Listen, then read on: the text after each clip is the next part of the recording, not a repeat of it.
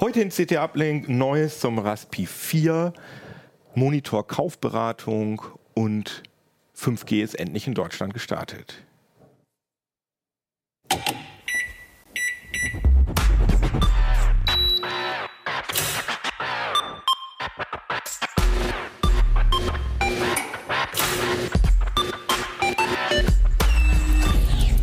CT Uplink. Jo, herzlich willkommen bei CT Uplink. Heute geht es um Heft 15 und heute werden wir gesponsert von Blinkist. Bei Blinkist ist eine App, wo ihr die Zusammenfassung von 3000 Sachbüchern in 15 Minuten lesen könnt oder hören könnt. Da gibt es ganz viele unterschiedliche Genres, unter anderem Technik, Philosophie, Wissenschaft und so weiter. Und ihr kriegt auch 25% Rabatt. Dazu später mehr am Ende der Sendung. Äh, ihr fragt euch jetzt sicher, oh, jetzt gibt es hier auch schon Werbung, aber es ist euch vielleicht aufgefallen, dass es diesen, dieses zumindest die Leute, die uns angucken auf YouTube oder auf Heise Online, dass da dieses äh, Pre-Roll-Video, was ihr da am Anfang immer seht, dass das nicht mehr da ist. Das hat nämlich viele Leute auch genervt. Das konnte man oft immer erst zu spät überspringen. Deswegen haben wir uns jetzt entschieden, in einen Sponsoren pro Sendung anzunehmen, weil äh, wir das einmal angenehmer für euch Hörer und Gucker äh, empfinden und weil das vor allem aber auch ganz viel mehr Geld für uns gibt, muss man ja auch mal so sagen. Und äh, ihr sagt jetzt vielleicht, ja, CT Uplink war ja eigentlich immer schon Werbung fürs Heft und so. Das ist ja sowieso schon Werbung, aber wenn ihr uns äh, in den letzten Jahren äh, zugeguckt und zugehört habt, habt ihr ja sicher gemerkt, dass wir auch ganz viel andere Sachen gemacht haben, außer Heftzusammenfassungen. Und das wollen wir in Zukunft auch noch mehr machen. Und äh, dafür ist es ganz gut, wenn wir ein bisschen mehr Geld haben. Und was ich euch auch schon fest zusagen kann, ist, dass dieser blöde, wackelige Tisch, der euch immer sauer aufstößt, der ja, wo wir ganz viele Mails kriegen, dass der blöde Tisch immer so wackelt, da können wir das Geld natürlich auch für benutzen, dass wir endlich mal neues Studio-Equipment anschaffen. Und heute reden wir über drei Themen. Dafür habe ich auch drei Gäste. Sag doch mal, wer ihr seid. Christoph Windeck, Hardware-Redakteur bei der CT.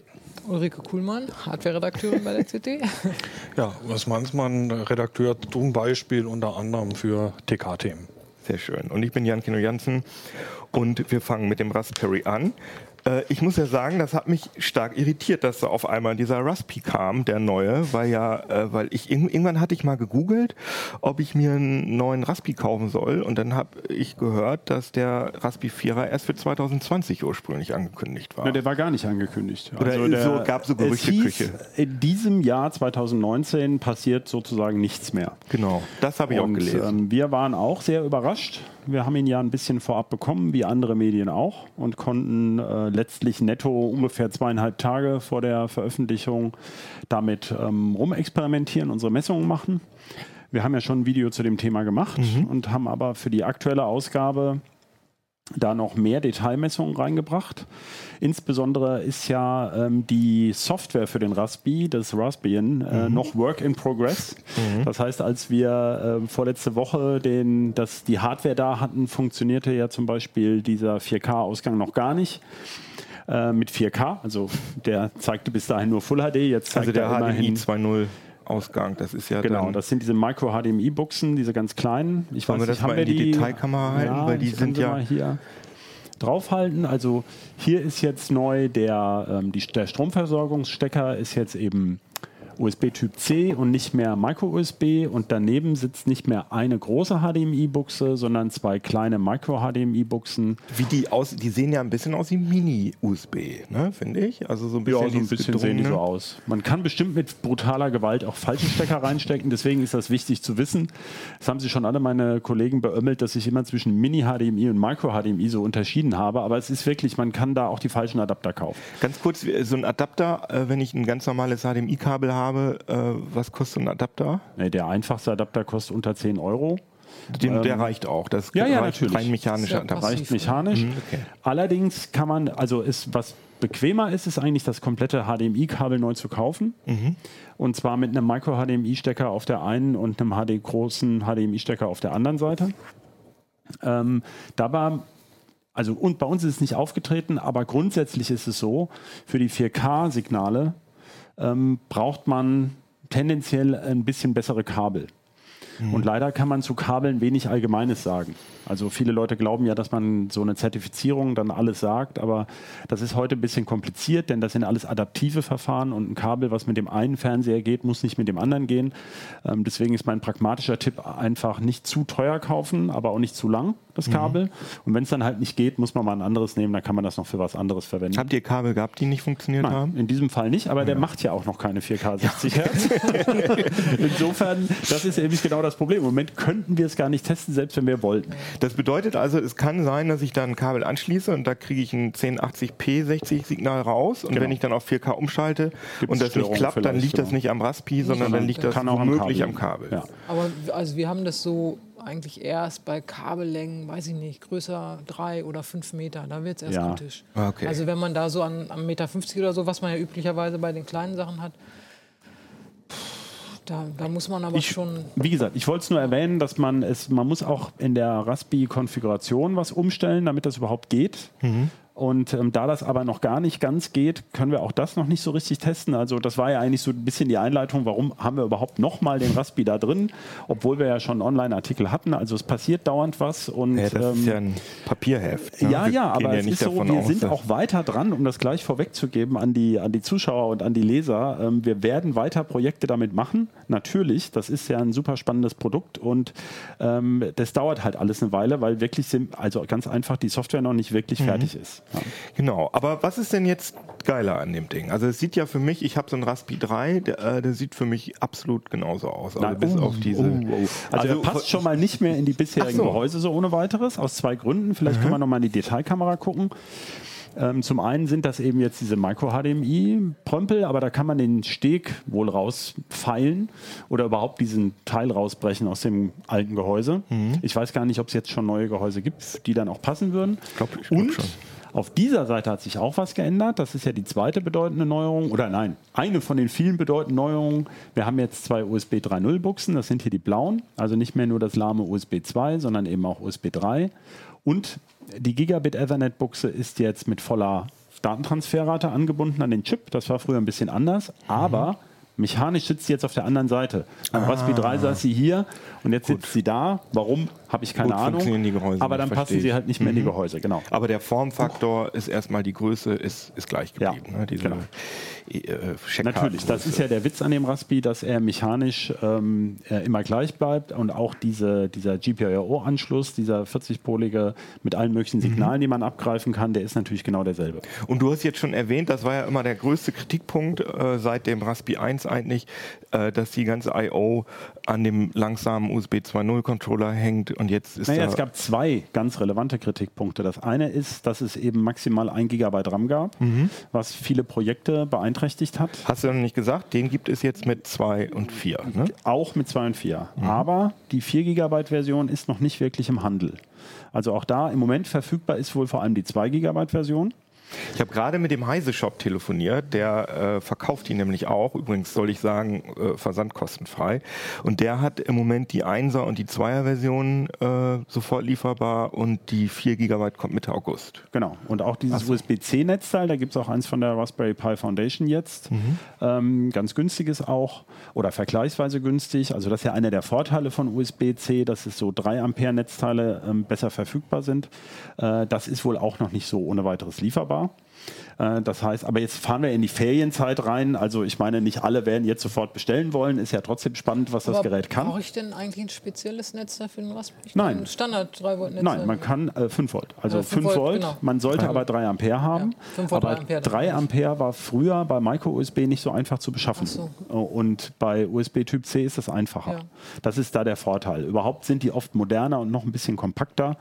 Außerdem ist der Stecker ja wendbar, bei dem will man ja eh nicht so oft rein und rausziehen, äh, äh, stecken. Also, aber wir sind ein bisschen abgekommen Genau, wir waren von dem, bei den bei dem. Gigabyte. Also zwei gibt es jetzt. Und, Und eben vier, die ja. Mhm. äh, 2 und 4, aber 2 ist lieferbar. Und die 1 Gigabyte gibt es sozusagen zum alten Preis. Das Mhm. ist ja dieselbe Speichermenge wie beim Raspberry Pi 3B Plus, beim Vorgänger. Und die anderen sind eben jeweils 10 oder 20 Euro teurer. Mhm. Ja, das heißt, man kommt dann schon über 50 Euro, aber das ist immer noch deutlich günstiger als viele andere Boards mit 4 Gigabyte. Ähm, das muss man wissen. Und dann hattest du gesagt eben I.O., also USB 3.0. Ähm, das schafft er ziemlich gut. Also da ist, früher kam man eben mit USB 2 auf so, ich sag mal, maximal in der Größenordnung von 30, 40 Megabyte Sekunde. Jetzt sind es über 200 in der Spitze. Das ist weniger, als man von USB 3.0 beim PC kennt, aber eben für diese Plattform gut genug. Und vor allem reicht das aus, um eben über Gigabit Ethernet, das schafft ja so ungefähr 100 Megabyte Sekunde, was jetzt eben auch vorher nur so 40 geschafft hat, mit fast voller Transferrate zum Beispiel den Inhalt von einer USB-Platte eben im Netz. Und das ist ja wichtig, weil viele Leute äh, die Raspis ja für so NAS äh, und so äh, OwnCloud-Geschichten Genau, für diese. OwnCloud-Geschichten ist es eine schöne Sache, aber auch wenn man zum Beispiel so in geringem Umfang Daten freigeben möchte. Das ersetzt natürlich kein richtiges NAS. Ähm, in dem Sinne, dass man zum Beispiel keine großen Festplatten, also äh, NAS hat ja vor allem den schönen Vorteil, dass ich die Platten auch schonend unterbringe und dass da ein Lüfter ist, der auch dafür sorgt, dass die dreieinhalb Zoll Platten ähm, gut versorgt sind oder gut gekühlt sind, dass das Netzteil auch eine dreieinhalb Zoll Platte gut ähm, versorgen kann. Also so eine, ich sage jetzt mal 10 Terabyte kann man sich ja durchaus schon leisten. Die brauchen auch Strom, diese Platten. Und da wird es dann so langsam, da braucht man eigentlich mit dem Raspi nicht mehr groß basteln. Der ist ja so schön sparsam. Wenn ich eine Platte habe, die dreimal so viel schluckt wie der ganze Raspi, also da ist man dann vom NAS nicht mehr weit weg. Aber Ja, um so eine kleinere Speichermenge oder so eine, so eine Notebook-Festplatte ins Netz zu stellen, dafür, das sind jetzt die Projekte und da denken wir natürlich schon drüber nach, äh, wie wir das vorstellen wollen. Aber auch da ist es so, da gibt es im Moment eben sozusagen den Husch-Push-Weg. Ja, Also man kann natürlich diese Raspberry einfach drauf machen und mit Samba, das ist ja diese ähm, Software, die man nutzen kann, um Daten im Netz freizugeben, kann man das alles einrichten, das kann man machen. Aber ähm, es werden auch äh, solche reinen NAS-Distributionen für den Raspberry angepasst. Ja, Mhm. Aber das wir waren jetzt gerade, also bei den, äh, erstmal bei der Hardware-Beschreibung. Also da ist jetzt, das ist jetzt halt, äh, I.O. ist USB 3.0, das ist also was sagst Ja. du, 300 Megabyte ungefähr? 220 Megabyte okay. Sekunde kriegt pro man da Sekunde durch. kriegt man da durch. Vorher war es nur ein Zehntel Waren es ungefähr. nur, ja, 40 schon, also Fünftel, Okay, Fünftel, Fünftel. Mhm. Und äh, da sind aber ja noch andere Sachen besser geworden. Ne? Der, äh, die, die, der SOC ist auch noch. Der Chip, ja klar, also wir haben ja noch gar nicht, das hat ja jetzt mit I.O. nichts zu tun, ich war jetzt auf genau. der falschen Spur. Ähm, Nee, ich will nur erstmal über die Hardware reden. Genau, der Chip selber hat einen neuen ähm, äh, Grafikkern, Mhm. der sogenannte Video Core 6. Der wird von Broadcom 6 äh, selbst entwickelt. Mhm. Und vor allem, das ist der springende Punkt, warum die immer weiter auf diesem Video Core bleiben. Dafür gibt es sehr offene Linux-Treiber. Das macht eben diese, die ganze, das ist einer der Kernvorteile des Raspberry Pi im Vergleich zu anderen Plattformen, dass da die Linux-Unterstützung sehr gut ist und auch die Dokumentation. Ähm, Und das zweite ist, was in, also an diesem Videocore hängt eben auch die Speicheranbindung mit diesen 4 Gigabyte. Und das zweite ist eben, dass ein, dass neue ARM-Kerne drin sind. Also muss man vielleicht noch dazu sagen. Also ARM ist ja ein, ein Hersteller, der solche äh, Prozessorkerne entwickelt, die andere Hersteller dann ihre, in ihre Chips einbauen. Besonders bekannt sind die natürlich von Smartphones. Also in jedem iPhone, äh, in den allermeisten Android-Phones sind diese ARM-Kerne drin. Und hier ist jetzt eben eine jüngere Generation als beim alten Raspi, die bedeutend leistungsfähiger ist. Obwohl sie nur ein bisschen höher takten, ähm, ist die Rechenleistung potenziell sehr viel höher. Okay. Und das ist eben auch ein großer Vorteil für manche Projekte. Und äh, wie heißt der, äh, also sozusagen der CPU-Teil äh, des Das ist jetzt System on a Chip? ARM Cortex A72 ja, und der früher war ein ARM Cortex A53. Und ihr habt auch Benchmarks gemacht, was Ja. ich gesehen habe. Und die hattet ihr im letzten Video noch nicht ganz fertig. Da hatten wir den Vergleich zu dem Raspberry Pi 3B Plus mit derselben Software noch nicht. Mhm. Ah, Denn ja, es okay. kam dieses neue Raspbian, ähm, das war früher auf der Basis von Debian Stretch, also der Debian-Version, die man Stretch nennt. Und jetzt ist es auf der Basis von Debian Buster. Mhm. Und mit diesem Buster haben wir jetzt auch die Benchmarks mit dem alten gemacht. Da ist das eben besser vergleichbar. Und da sieht man eben hier zum Beispiel bei diesem. Können wir mal ähm, in die. Ach, wir also sehen da leider schon. haben wir es geschafft, die Vorsicht hier, das ist ja Oh. unter, das läuft ja gerade, Ach ja, der stimmt, läuft ja, deswegen habe ich immer Sorge, dass hier einen Kurzschluss gibt. Ähm, leider ist die Tabelle etwas verrutscht, aber man, ähm, äh, also es war wirklich alles ein bisschen hektisch. Und man sieht zum Beispiel hier bei ZIP Unzip, also das ist mit 7 ZIP gemacht, ähm, haben wir ungefähr einen Vorteil hier von, ähm, von äh, naja, ganz verdoppelt ist es nicht, aber das sind irgendwie 7700 hat der neue und 5000 der alte, also Faktor was 1,8, 80 Prozent schneller, bei dem Core Mark ungefähr auch. Aber was dann tatsächlich in der Anwendung Hier ist ja rauskommt, irgendwas viel schneller, ne? Das ist der. das ist der Gigabit Ethernet Chip. Ah, okay. Ja, und auch die ähm, Verschlüsselung ist deutlich schneller geworden. Ah, Das, ja, okay, ähm, sorry. aber das bringt im Alltag, also wenn man jetzt den Inhalt seiner Festplatte verschlüsseln möchte, auf die man da zugreift, dann ist das ganz wichtig. Aber im Alltag sind es vor allem diese, diese, diese ähm, äh, also das gibt so einen so einen Hinweis darauf, ähm, dass, man, dass er sich auch deutlich schneller anfühlt, je nachdem, was man damit tut. Ah ja, okay. Und das ist auch tatsächlich so, wir haben ja schon, äh, ich habe mit dem Raspberry 2 habe ich mal eine Tickerschicht auf Heise Online tatsächlich gemacht, so als Aha, da desktop bist du aber ähm, sehr äh, masochistisch veranlagt. Ja, ja. Das hat nicht gut funktioniert. Ja. Und äh, Pina hat es, glaube ich, mal mit dem Dreier ausprobiert. Genau.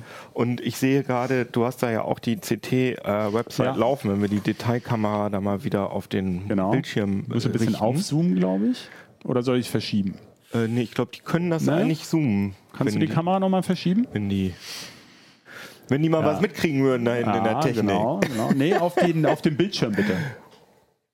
Genau, so, jetzt haben wir gut, hier. sehr gut. Also Also, für die, die uns noch hören, wir, äh. Christoph hat so einen kleinen Mini-Monitor mitgebracht und da hat er die, Ja. den Raspberry 4 angeschlossen und da zeigt er gerade, wie das so. Also wenn ich jetzt Läuft, hier mal die heise.de Karre. aufmache, ne? also das, die, äh, jetzt bin ich aber wieder bei CT gelandet. Ich wollte ja eigentlich zu heise.de. Mhm. Ja, mach mal. Wie meine- lange dauert denn das, wie das auch So das richtig geht? rasend schnell im Vergleich das ist geht es aber. nicht. Ja, es geht. Also Wie so ein altes Ähm, Notebook, ne? kann man. Ja, aber auch die Scrollgeschwindigkeit. Ja, und so klickt man einen also- Artikel an.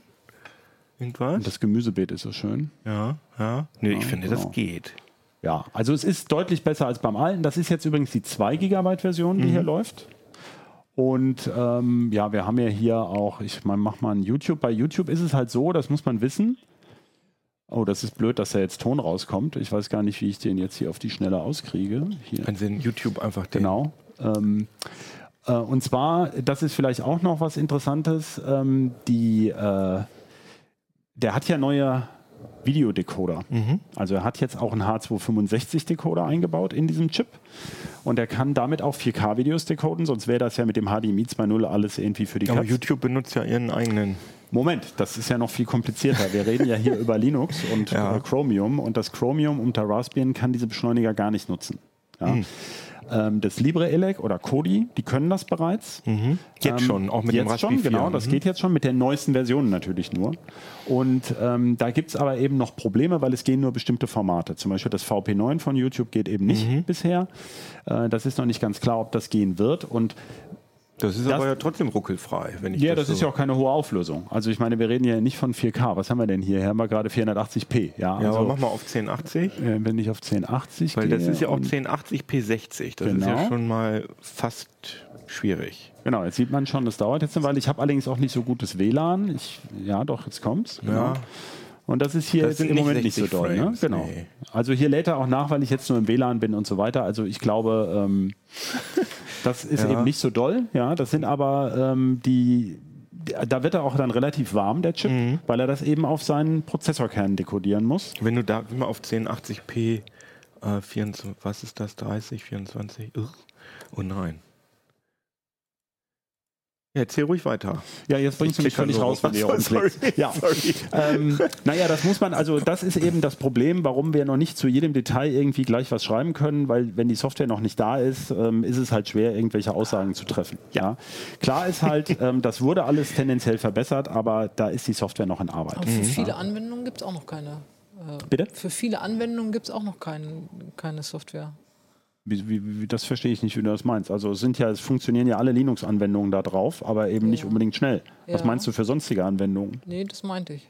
Also, Ja. das hatte, äh, hatte ich so verstanden, dass viele Sachen einfach. Nein, das Raspbian, also der, der, der, der Raspberry Pi, das ist ja die Besonderheit daran, man kann ja auf so einem neuen Raspberry Pi 4, da kann man auch seine alten Projekte, die man da angeschlossen hat, weitgehend weiter benutzen. Und der ist immer auf Abwärtskompatibilität ausgelegt, beziehungsweise oder auch umgekehrt.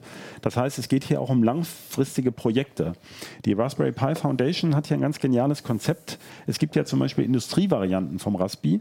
Ähm, da gibt es ja zum Beispiel auch eine ganz andere Bauform wo aber im Prinzip dieselben Chips drauf sind.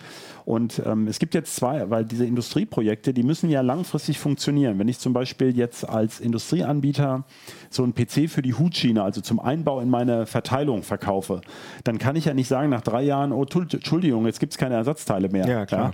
Und ähm, da gibt es zwei Ebenen. Zum einen wird der Raspberry Pi in der jeweiligen Version relativ lange unverändert gefertigt, also mehrere Jahre. Das sichert die Raspberry Pi Foundation zu. Und das zweite ist, dass eben es auch physische Upgrades gibt. Eben der Raspberry Pi 4, der Nachfolger des 3, hat eben zum Beispiel die Anschlüsse an derselben Stelle mehr oder weniger oder dieselben I.O.-Pins. Und auch bei der Software achten sie darauf, dass eben sehr viel Software weitgehend unverändert weiterläuft.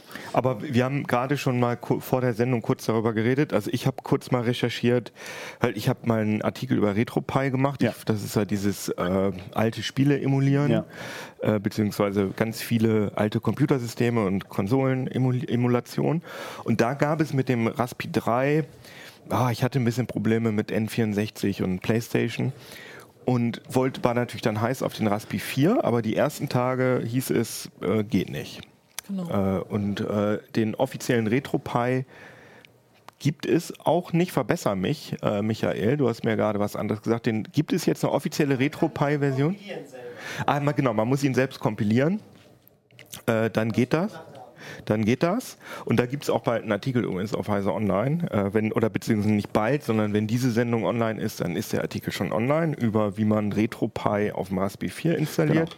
Und damit, das ist halt total interessant, geht auch ähm, das, die sogenannte Run-Ahead-Technik, um äh, die viel zitierte Latenz äh, in Zaum zu halten. Man hat ja immer das Problem, dass man, äh, also einmal LCD-Monitore bauen Latenz ein im Vergleich zu Röhrenfernsehern und als es einen Super Nintendo gab, gab es halt nur Röhrenfernseher.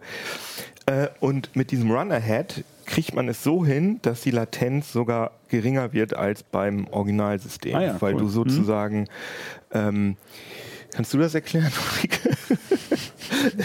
also es wird sozusagen, es wird sozusagen einfach, ähm, äh, es wird sozusagen Safe State gemacht in dem Moment und wenn du dann, also wenn du den Controller drückst, dann wird einfach zu einem früheren Safe State zurückgeschaltet und so wird sozusagen diese Latenz rausgeschnitten sozusagen aus der. Kannst du das besser erklären, Michael?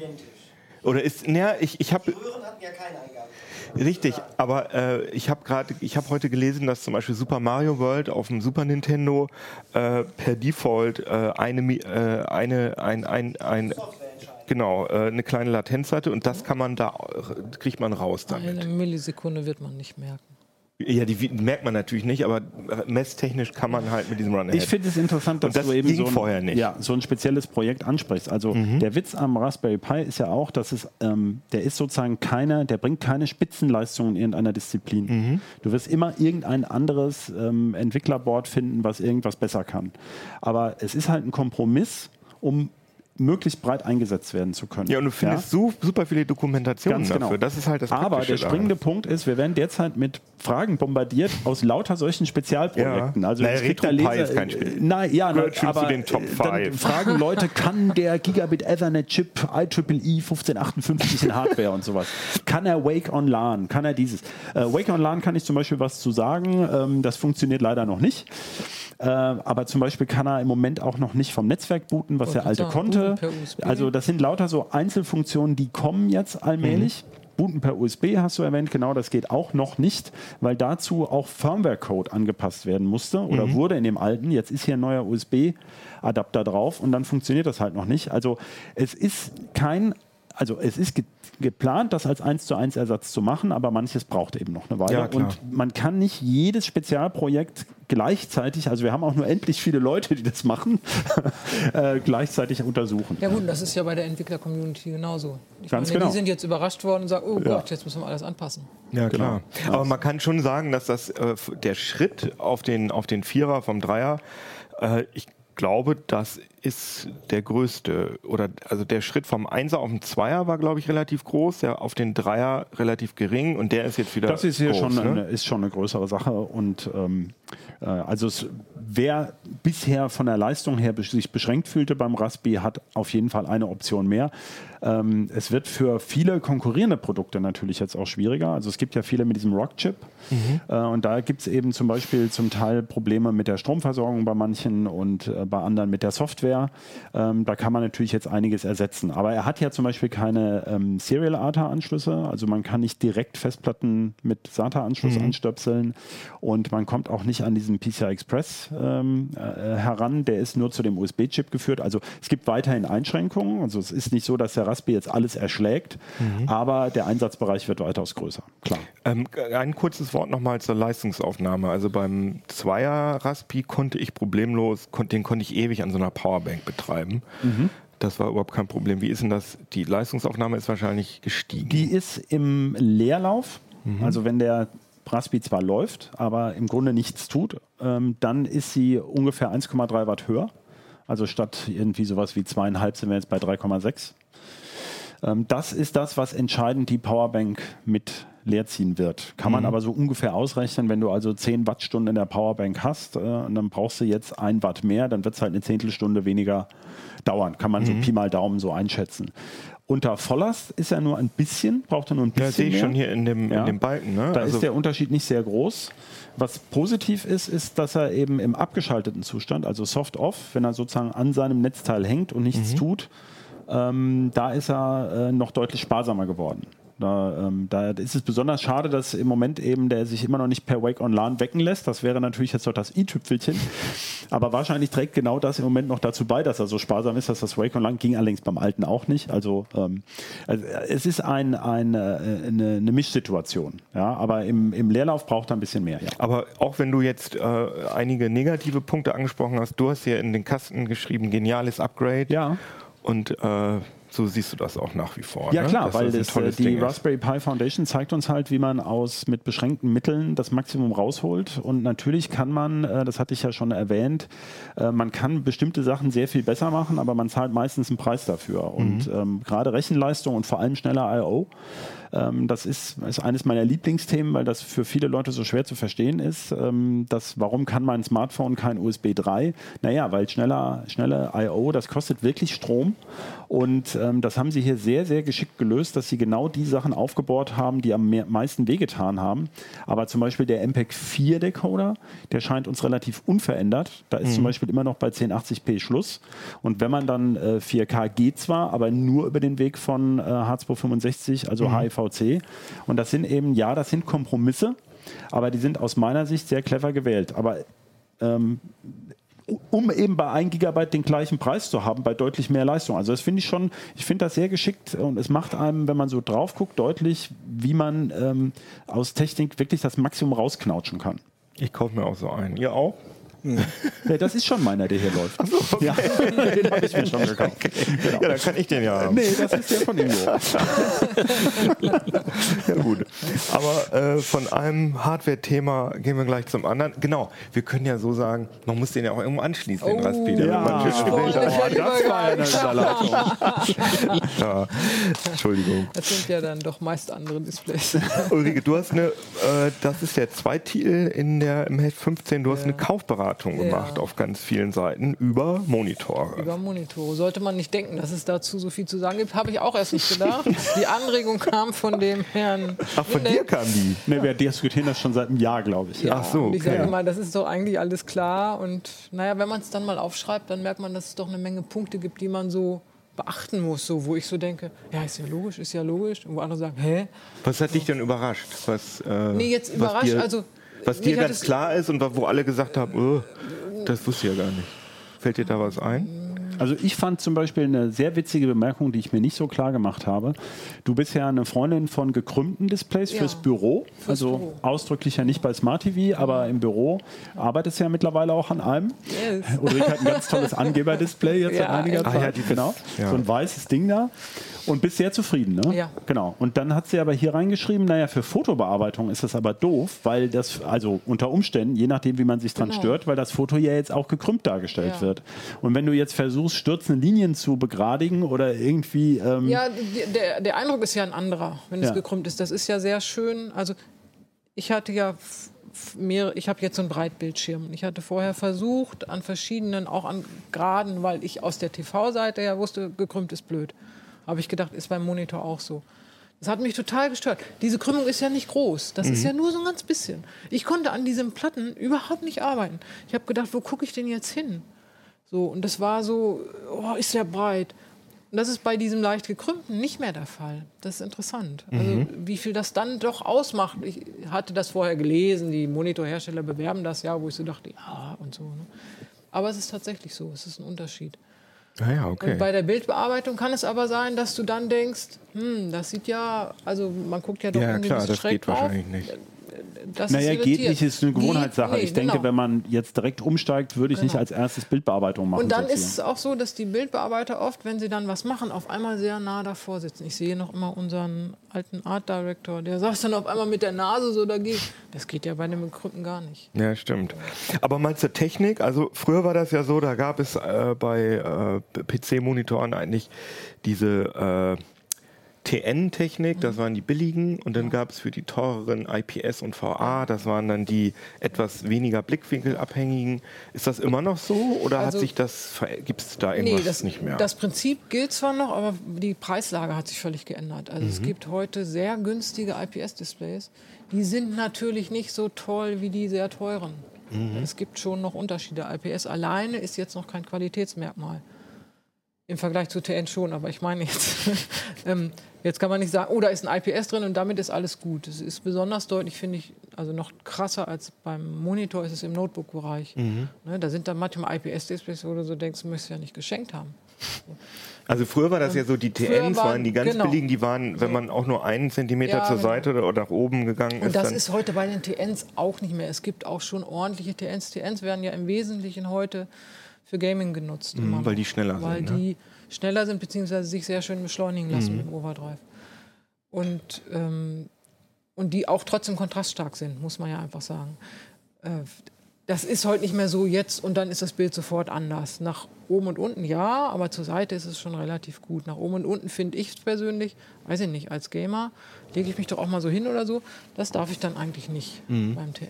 Ah ja, okay. Aber wie gesagt, das ist immer noch so, bloß dass Es die so, IPS Die günstiger geworden IPS sind viel günstiger. Also du kriegst heute für 150 Euro ein akzeptables IPS-Display. Vielleicht nicht was, was wir jetzt, wo wir jeden Tag acht Stunden oder länger auf einen Monitor gucken, was wir jetzt nutzen würden. Da würde ich empfehlen, ein etwas hochwertigeres zu kaufen, weil das ist schon noch ein Unterschied.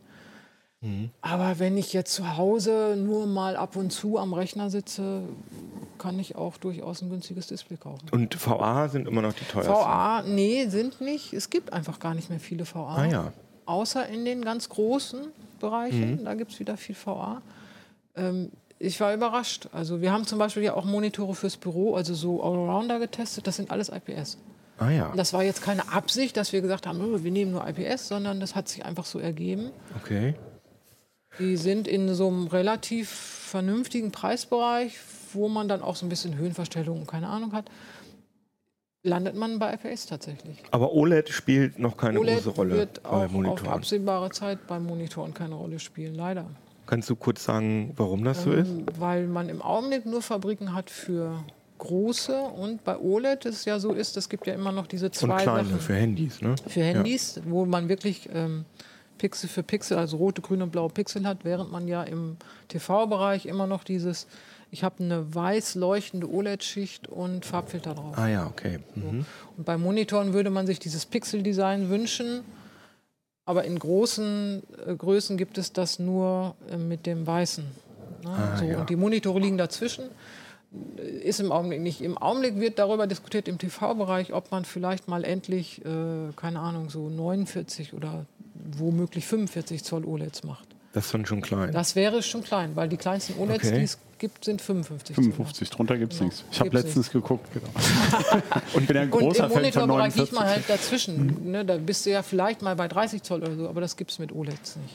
Ah, hier haben wir übrigens diese Charakteristik Genau. äh, mit, den, äh, mit den IPS VA. Ja. Wenn die Detailkamera einmal, genau, wenn die Detailkamera einmal, Genau, da hat man dann, das ist das OLED, das ist natürlich super. Äh, so wünscht man sich das eigentlich. So hat Also das Pink bedeutet, das ist mit unserem Konoskop gemacht. Genau, das, also das, das ist ja ein Kontrastdiagramm und je pinker, desto weniger ändert sich irgendwas. Und wenn man Genau. jetzt hier so guckt, bei den IPS hat man es immer noch aus der Diagonalen, da sieht man, das wird, also nur in der Mitte ist es pink. Das Tolle ist ja ähm, bei IPS, dass du nach oben und unten und rechts und links den gleichen Kontrast hast und dadurch Es geht um den Blickwinkel, muss man Genau. vielleicht nochmal zu den Kontrastplots. Ah, ja, die zeigen okay. den Kontrast abhängig vom Einblickwinkel, mit de, unter dem ich das Display sehe. Ja, Ja. also wenn ich ne, diesen Punkt zum Beispiel nehme hier, also hier so, was ist denn das, 3 Uhr oder so, sagt man da in dem Bereich. Das heißt, dass ich ganz von der Seite von rechts auf das Display gucke. Genau. Ne? Also kann man sich so vorstellen, ist der dieser Kontrast noch Punkt voll ist dann erhalten quasi, sozusagen. ne? Und da habe ich noch den gleichen Kontrast. Aus der Diagonalen nimmt er bei IPS, also insbesondere bei günstigen IPS ab. Aber es kommt ja auch nicht so häufig vor, dass ich mich unten rechts äh, unter lege oder so. Ne? Meistens bewege ich mich so Genau. Ja. und so. Und dafür ist es gut. Was bei VA übrigens auch genauso gut ist. Oder noch, sogar noch besser, was den Kontrast angeht. Bei VA gibt es ein Problem, dass die Graustufen sich verändern aus Blickwinkeln. Das ist bei IPS besser. ah ja, okay. Deswegen sagen wir so für Bildbearbeiter, die nehmen eigentlich IPS. Und das ist auch so. Die ähm, Monitore für Bildbearbeiter, die ja meistens deutlich teurer sind, die man können 10 Bit und keine Ahnung, ähm, das sind IPS-Displays. Ah ja. Und bei den Größen ähm, für so einen Standardmonitor äh, ist mir aufgefallen, dass ihr, als ihr habt ja diese Allround-Monitore Ja. getestet, das waren sechs Stück. Genau, da sind wir erst bei 24 Zoll angefangen oder 23,6. Ja, und die sind, aber die meisten sind 27 Zoll. Und 27 Zoll, genau. Wir haben geguckt, was ist denn so? Ne? Und ähm, ich hatte so in der Beratung, ich hatte mir überlegt, was brauche ich eigentlich? Und ich finde, wenn man an einem Monitor wirklich lange sitzt, sollte man nicht unter diese 24 oder 23,6, das ist ja Zoll, gehen. Das ist eigentlich heute nicht mehr nötig, weil das ist auch keine Kostenfrage mehr.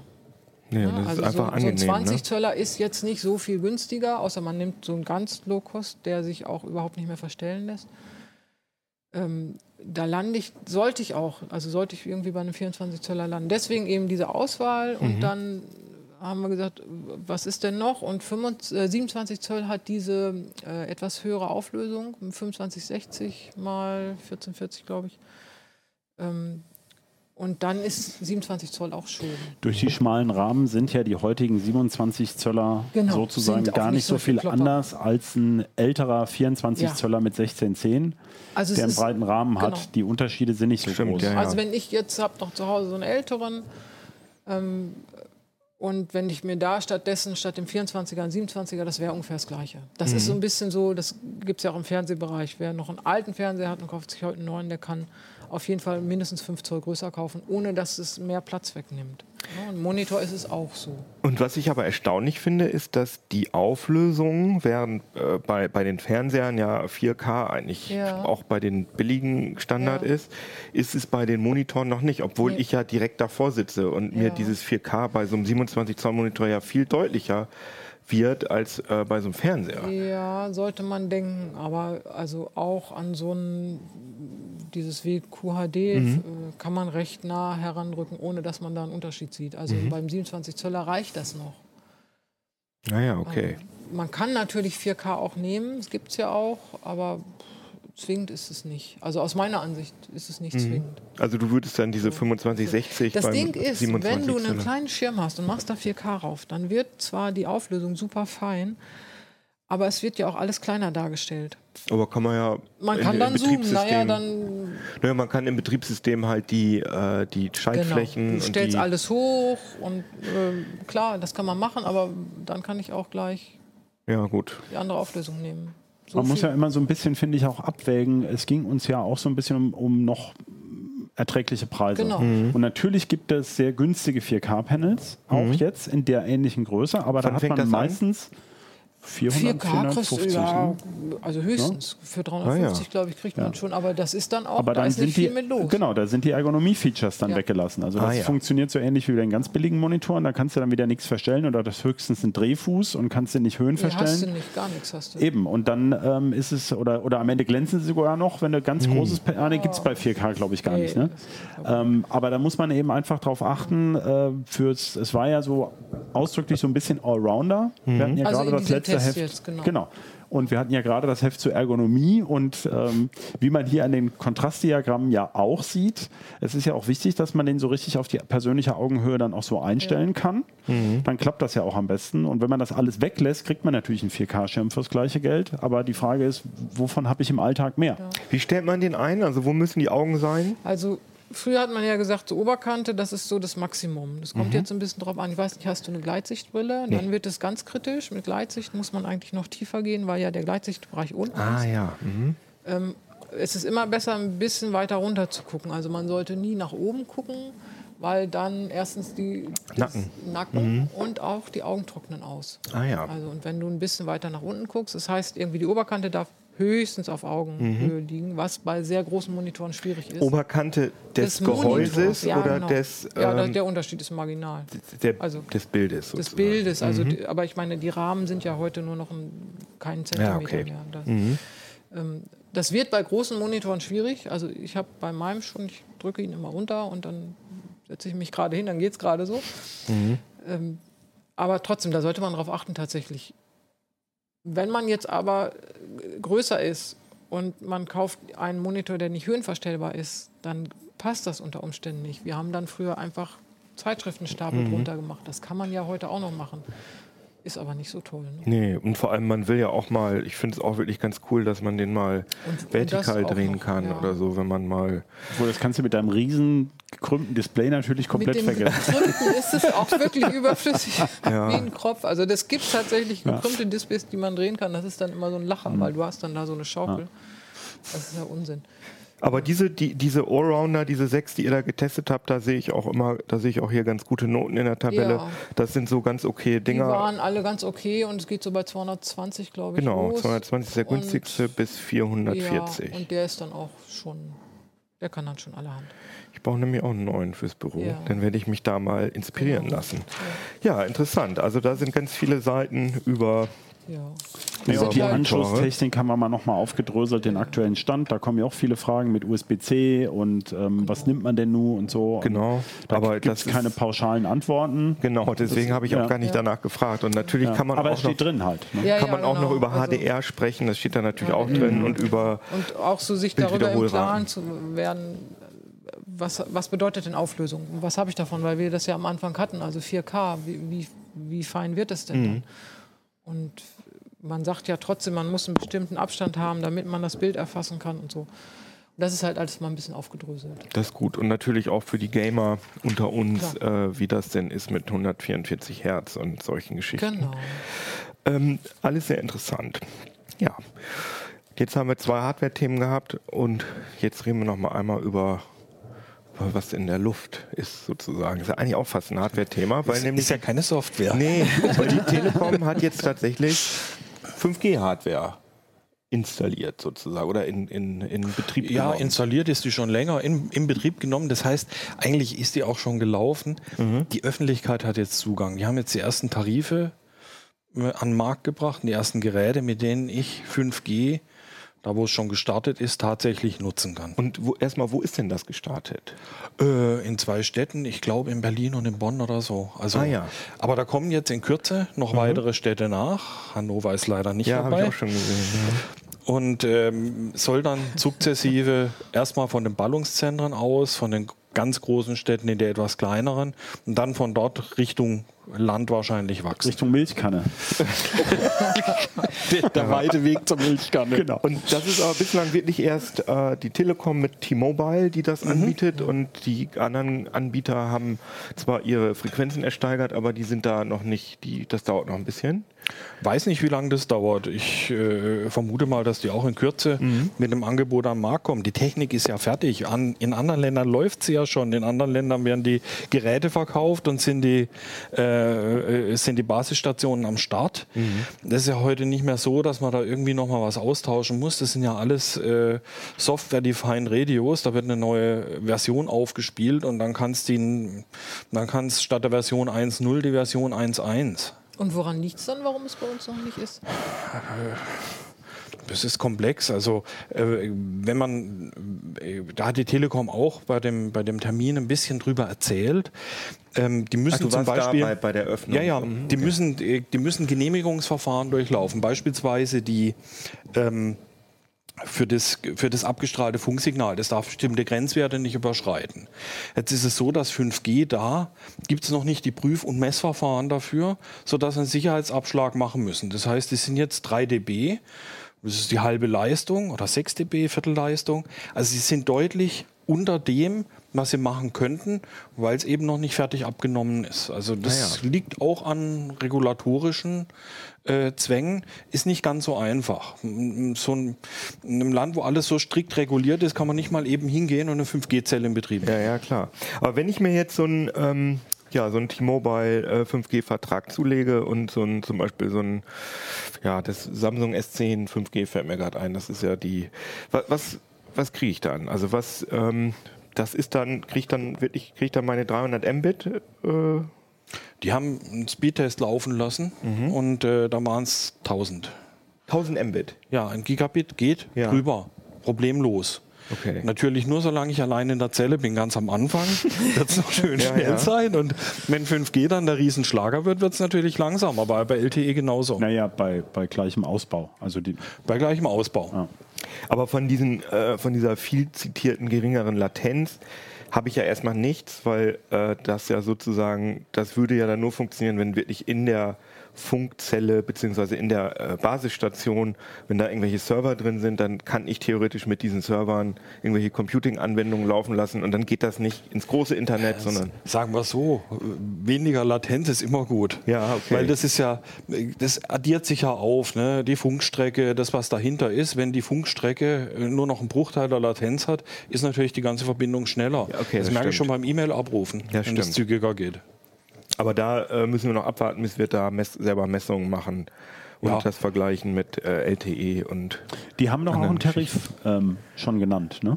Ja, es gibt allerdings nur eine Full Flat, also den teuersten Tarif, gegenüber dem, was sie für LTE verkaufen, 5 Euro Aufschlag. Und äh, was anderes gibt es nicht. Aber Wenn ich was kostet der dann im Monat? Was eigentlich. kostet der dann im Monat? 85 Euro. Ah ja, das finde ich schon Geld. Also 900 Euro im Jahr, oder? Das ist also Tausender, das, ne? Ja, das ist richtig viel Geld. Das können sich die meisten nicht leisten oder wollen Ja. sich nicht leisten. Und mit anderen Tarifen komme ich ins, ins 5G-Netz nicht rein. Da kann ich nur LTE nutzen. ah ja. Also es ist erstmal ein Versuchsballon für im Grunde doch wahrscheinlich eher für Firmenkunden, oder nicht? Ja, für Leute, die halt wirklich eine Flatrate brauchen und die wirklich mobil hohe Geschwindigkeiten haben wollen, ne, denke ich. Die Naja, aus irgendwelchen Gründen das Ja, brauchen. Mobil ist Bonn oder Berlin. Ja, Das sind die Early Adopter und die Early Adopter müssen ihren Preis zahlen. Klar. Das ist aber in dem Fall politisch gesetzt. Die könnten ja auch hingehen und könnten das 5G-Netz allgemein freigeben, sagen, wenn du ein Gerät hast, das passt, die übrigens auch Mhm. sehr teuer sind, kannst du es nutzen. Das wird noch eine ganze Weile gehen. War beim Start von LTE ja Ah ja, genauso. das waren nur die Premium-Kunden und dann ist so allmählich runtergetröpfelt, Mhm. bis irgendwann mal Prepaid erreicht hat. Erinnerst du dich noch, wie lange das bei LTE gedauert hat? Ich glaube, das waren sogar Jahre. Das Ja, war, natürlich dauert das jetzt ja, Hoffnung klar. und sagst Nee, das ist, also so? bis Prepaid-Kunden LTE nutzen konnten, das dauerte mm, diverse Jahre, ja. Aber ich Zwischen muss Netzstart und ich muss aber Prepaid. auch ganz ehrlich sagen, dass ich jetzt mit meinem, äh, mit meinem Handytarif, wo ich überall in den Städten eigentlich LTE habe, also da habe ich jetzt nicht das Gefühl, oh Gott, ist mein Internet langsam. Also ganz im Gegenteil, ich bin immer total erstaunt. Ich habe jetzt 10 Gigabyte. Äh, äh, wie heißt das? 10 Gigabyte Flat Volumen, genau. Und ich hatte vorher weniger und deswegen lade ich manchmal irgendwelche Apps runter und bin immer total irritiert, wie schnell das geht, weil das Ding ist, LTE ist viel schneller als mein WLAN zu Hause. Also ich sage jetzt nicht, ich brauche unbedingt 5G, aber Blaues WLAN. Aber was ich interessant finde, ist, dass die Telekom, wenn ich das richtig verstanden habe, sie verkaufen mir auch einen Heimrouter sozusagen oder einen, ja, einen Router sozusagen, wo LTE, äh, wo LTE, wo 5G drin ist. Und da kriege ich auch eine Flatrate für 10 Euro weniger. Da kann ich dann, damit kann ich ja immer ein WLAN aufspannen und damit könnte ich dann ja auch mein Handy benutzen. Ja, könnte ich machen, Aber aber, das, ist ein ich das bisschen, Ding immer mitschleppen, ist, ist ne? ein bisschen kompliziert, wenn ich dann das, diese, diese große Box immer mitschleppen muss. Ja, aber das ist ja für zu Hause ist das ja eine, eigentlich eine ganz geile äh, Alternative, wenn ich bedenke, für so eine Flatrate zu Hause, wie viel zahlt ihr für euer Internet zu Hause? Auch so 40, 50 Euro im Monat, oder? Ja, nicht ganz. So um die, um die 40 Euro kriege ich schon einen 100 Mbit Anschluss. Und das kostet mal eben rund das Doppelte. Das ist Und, richtig. und diese, diese 1000 Mbit garantiert mir niemand. Das ist Mobilfunk, das ist ein Shared Medium. Telekom schreibt auf Webseite 300 Mbit, also bei, bei, dieser, bei dieser mobilen Box. Aber auch, dass sie das nicht mal garantieren, sondern dass das Ja, sozusagen. in dem Moment, wo da Last drauf kommt, äh, wird die Datenrate runtergehen. Weil diese, diese 1000 Mbit sind das, was die jeweilige Zelle bzw. der Sektor der Zelle hergibt. Und wenn da zwei Leute drin sind, dann sind das 2 mal 500. Und wenn zehn Leute drin sind, dann sind es 10 mal 100. Ja, ja, aber die greifen ja auch nicht die ganze voll, Zeit volle parallel. Pulle Ja, saugen, ja. ja. Nein, nein, klar. Also ich äh, denke, das ist halt wie bei all diesen Funkverfahren. Es geht halt jetzt erstmal los für Deutschland. Und so scheint mir das Angebot gestrickt. Also es können jetzt Firmen oder Leute, die es unbedingt haben wollen, jetzt erstmal loslegen. Man kann erste Erfahrungen sammeln. Ne? Genau. Und so würde man ja einen neuen Technikschritt auch einführen. Und es gibt ja auch noch nicht viele Endgeräte. Und ich weiß nicht, hatten wir, wir haben noch keinen 5G-Test für Deutschland gemacht, aber soweit ich, also ich würde erwarten, dass zum Beispiel die Akkulaufzeit bei dem Telefon möglicherweise auch leidet erstmal. Das Nicht war ja so auch die. Nee? Weil man sagt ja, wenn es schneller lädt, dann braucht es auch, also dann, Ja. dann ist es kürzer ah ja, drin. okay. Hm. Also es, da kommt es drauf an, wie, das, im, wie das Ja. implementiert ist. Das muss man Genau. echt testen. Also da eine Vorhersage, wäre ich vorsichtig mit Vorhersagen, Okay. ob kürzer oder Aber länger. im Moment ist es doch so, ein, ein Modem-Chip mit eingebautem 5G-Modem gibt es noch nicht, sondern das sind im Moment noch separate Chips, deswegen sind die auch noch so teuer.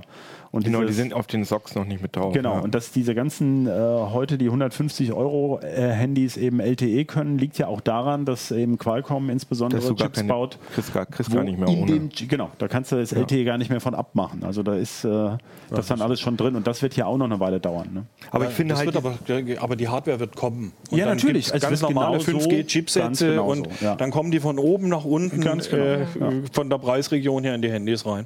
Aber ich finde halt die, die Option interessant, dass man nicht mehr äh, auf die blöde Telefonbuchse äh, setzen muss, also sprich DSL und auch nicht auf, auf Kabel, sondern dass es womöglich irgendwann mal die Möglichkeit gibt, mir einfach irgendeine Kiste in die Wohnung zu stellen und da kommt dann sowohl das, das Internet über die Luft als auch äh, über WLAN, da muss ich halt keine Kabel Das kann, ich, das kann ich heute schon machen. Das ist Ja, eine, aber das ist eine. Kostenfrage. Ja, genau. Aber es wird, es wird wahrscheinlich immer teurer sein als Festnetz. Ähm, denn im Mobilnetz habe ich halt nur beschränkte Kapazitäten. Mhm. Und wenn das zu viele Leute machen, dann kriege ich da auch wieder Engpässe. Ja gut, 5G sieht ja nun auch vor, dass die Funkzellen entsprechend ausgebaut werden Genau.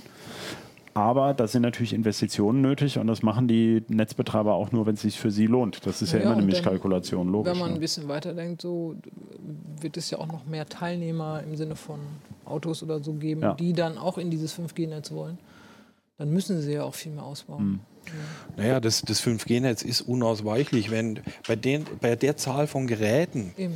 die man ins Netz bringen will, das würde das 4G-Netz überhaupt nicht schaffen. Das 5G-Netz ist eben auf diese Anforderungen von vornherein ausgelegt. Und wir haben heute schon mal kurz darüber geredet. Wenn wir jetzt immer mehr Richtung, jetzt natürlich noch nicht, aber wenn wir in den nächsten Jahren immer mehr Richtung 5G gehen, ähm, das bedeutet ja, dass LTE wahrscheinlich noch äh, aktiviert bleibt bei den Netzbetreibern, aber dass die hinten raus dann immer mehr abschalten. Das heißt, dass sie irgendwann die 3G-Geschichte kappen und Ja, lustigerweise kappen sie nicht 2G, das ist ja die älteste genau. Technik, weil das Also quasi GSM. das, das GSM, weil das quasi immer noch das Rückgrat äh, des Mobilfunks ist, da läuft die Telefonie drüber. Ah, ja, Auch unter okay. anderem die äh, von LTE-Geräten, die noch kein Voice-over LTE können und das sind ganz schön viele, die immer noch im Betrieb sind. Die sind darauf angewiesen, dass ein 2G oder ein 3G-Netz da ist. Wenn die über 4G anfangen, ein Telefonat aufzubauen, dann wirft das Netz ja auf 2G oder 3G ab. Und wenn 3G abgebaut ist, brauchen wir noch das 2G-Netz. Und das 2G-Netz ist halt am besten Fallback ausgebaut. sozusagen. Ja. Und liegt das an den Endgeräten oder an den Netzen, dass das nicht funktioniert mit dem? Äh Sowohl als auch. ah ja, okay. Also es muss alles gegeben sein und das kann der Tarif sein zum Beispiel, der das nicht unterstützt, oder eben das Gerät, das es nicht kann. Diese ganzen kleinen GPS-Tracker und sowas, die wir auch mal getestet haben, ne, die nutzen ja zum Teil noch 2G, also GSM, ganz klassisch. Also muss man sich auch klar machen, wenn man, ähm, dass diese Geräte, also Das wird ja noch ein paar Jahre dauern, bis das abgeschaltet wird, aber da ist in dem Mobilfunkbereich eben nichts für die Ewigkeit, muss man so sagen. Ne? Da ist also, Ja. da gibt es gewisse Zeitabschnitte, in denen das funktioniert. Und wir haben ja zum Beispiel bei dem ähm, im Notfallbenachrichtigungsbereich, das war ja mit ISDN so Genau, ähnlich, ja diese ganzen Aufzugs-Notruftelefone und äh, äh, was weiß ich, Kläranlagen, Pumpen, Überwachung, die man so auf dem Land sieht, ja, die sind zum Teil eben noch über alte Funkstrecken angebunden oder alte Mobilfunkstrecken und auch die müssen ja alle mal irgendwie umtauschen. Also gibt es Anwendungen, an die denkt man immer gar nicht, wenn man einfach erstmal über Smartphones spricht. Naja, aber 2G ist halt wirklich elendlahm. Und das Ja. bedeutet, wenn äh, UMTS äh, abgeschaltet wird, beziehungsweise 3G abgeschaltet wird, dann haben halt alle Leute, die auf, ihren, auf ihrem Mobilfunktarif keinen LTE haben, haben dann halt Ja. natürlich ein Problem, Na weil klar. sie kein Aber das wird, denke ich, ja Dann Hand wird in Hand gehen. keine Also, Tarife mehr geben. Ich denke mal, dass diese Die das Tarife, haben. Ja. ja. die werden abgedatet werden. Ja, das müsste Es gibt heute noch ganz viele Tarife ohne LTE, Mhm. aber wenn die tatsächlich 3G abschalten würden, dann würden diese Leute meutern und Mhm.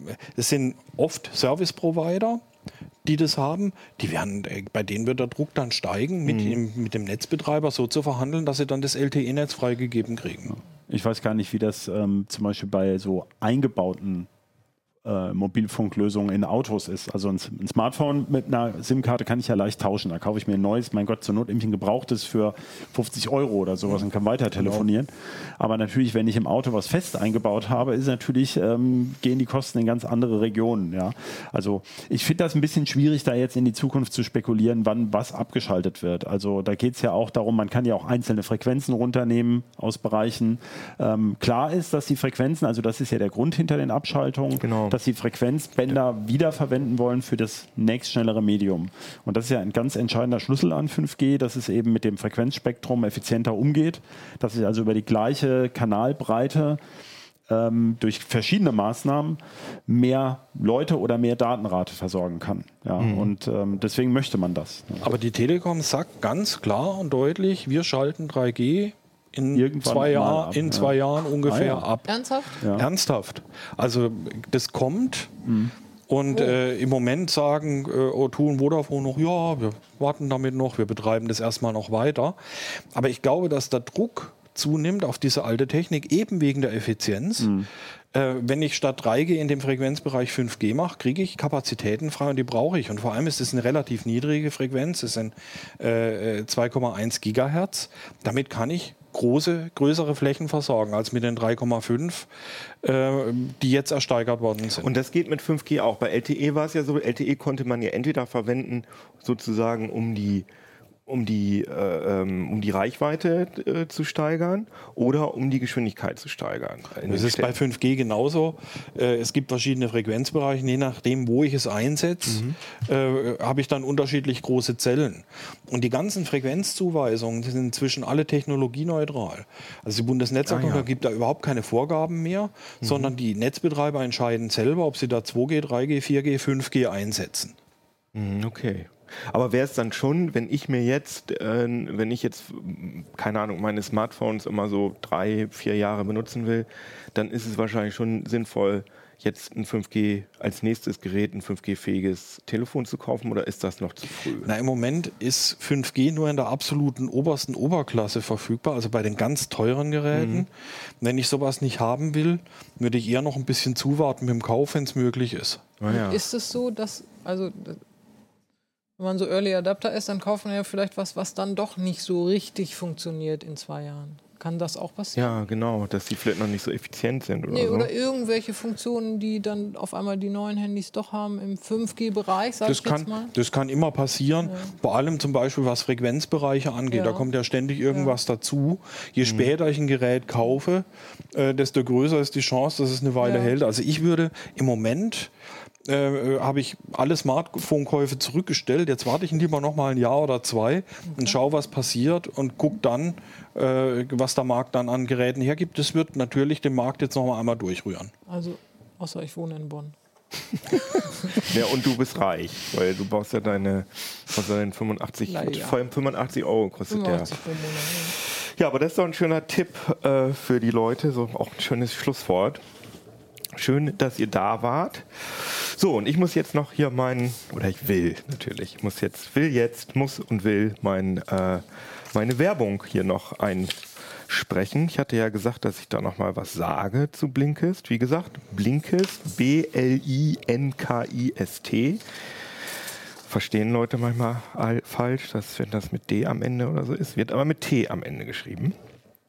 Und da gibt es, das Konzept ist einfach, dass man ein Buch nicht lesen muss, sondern dass man das einfach zusammengefasst kriegt in 15 Minuten.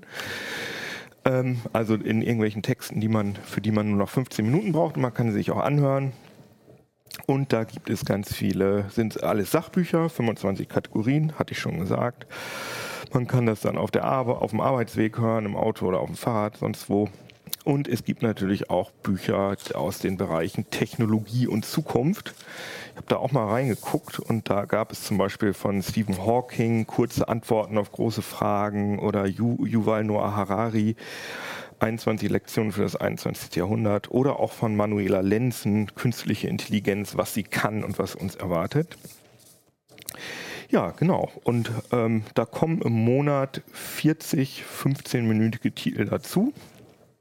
Und also eben zu den 3000 Sachbüchern, die da jetzt schon vorhanden sind. Und die gibt es auch Deutsch und Englisch übrigens. Es gibt Deutsch und Englische. Und ihr bekommt, wenn ihr auf www, nee, auf blinkist.de slash uplink, blinkist.de slash uplink, bekommt ihr 25% Rabatt auf das Jahresabo. Schön, dass ihr zugeguckt habt und zugehört habt. Äh, danke an euch Gerne. und Tschüssikowski. Tschüss, ciao.